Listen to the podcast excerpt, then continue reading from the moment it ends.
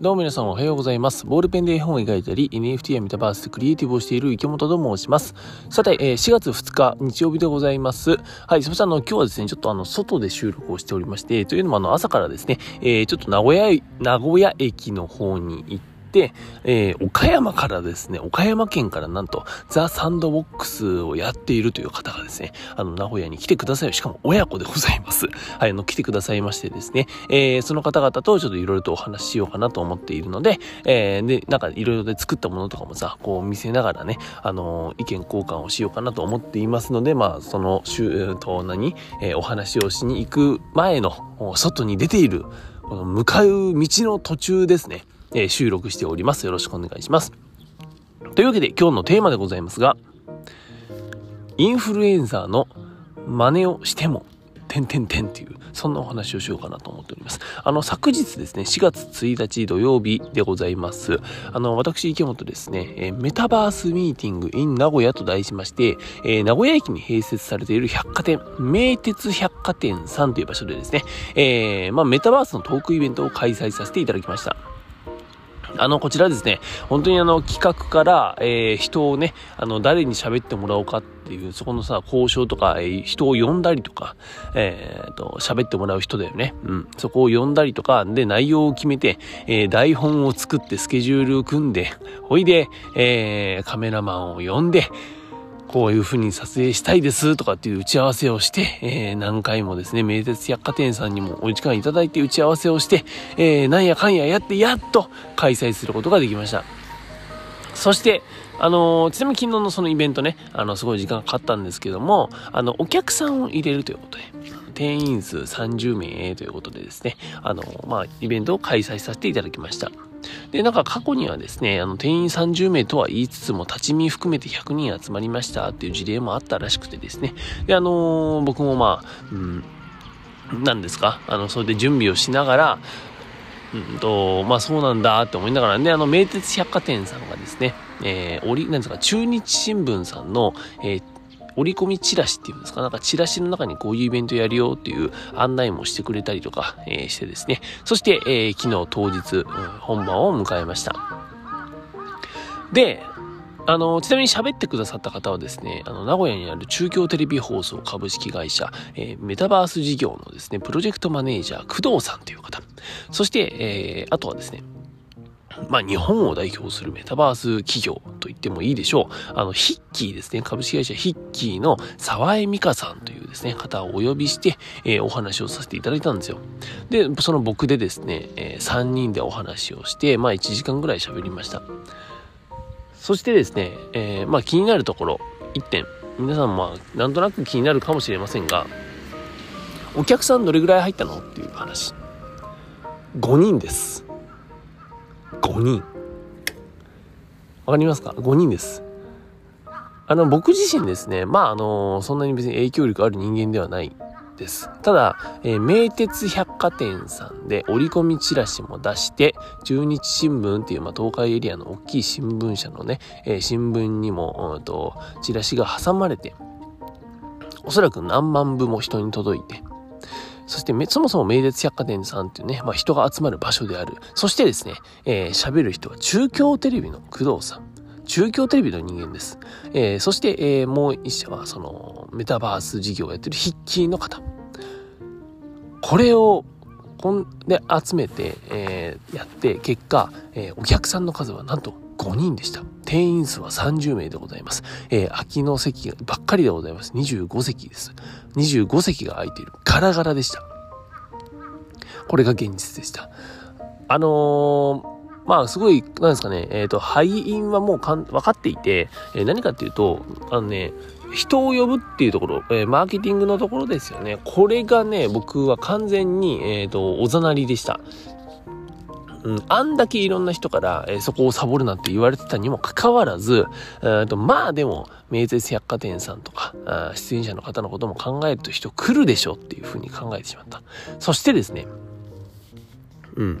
あのー、僕自身もまあ連絡はしましたよ。えー、名古屋市内のね、企業さんとか学校とかに連絡はしましたが、うーんと、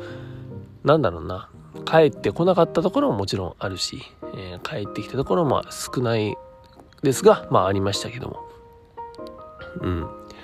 なんかその、死ぬ気で、必死こいて、もうあの、これに人生かかってるんだっていうぐらいの勢いで人を集めるということが、えー、をしていませんでした。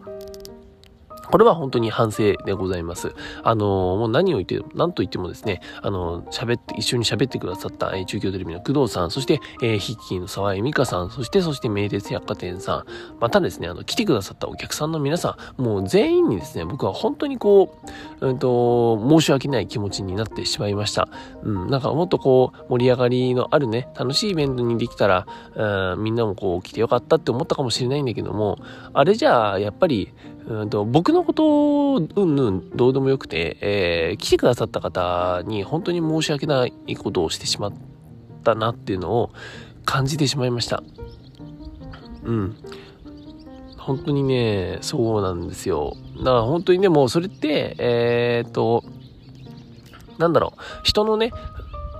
人を呼ぶってことの、甘さっていうかさ、えー、そこに完全に、えー、ハマってしまったなっていうのもあるし、やっぱりどこか僕自身がですね、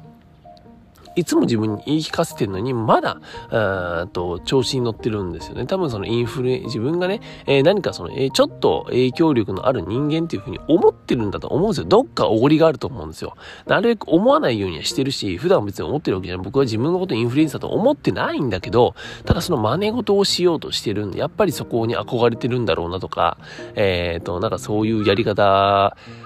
インフルエンサーの人の呼び方というかさ、そういうのに憧れてそういう風にやってんのかなとか、でもよく考えたらインフルエンサーさんもさ、必死こいて告知してるぜ。うん。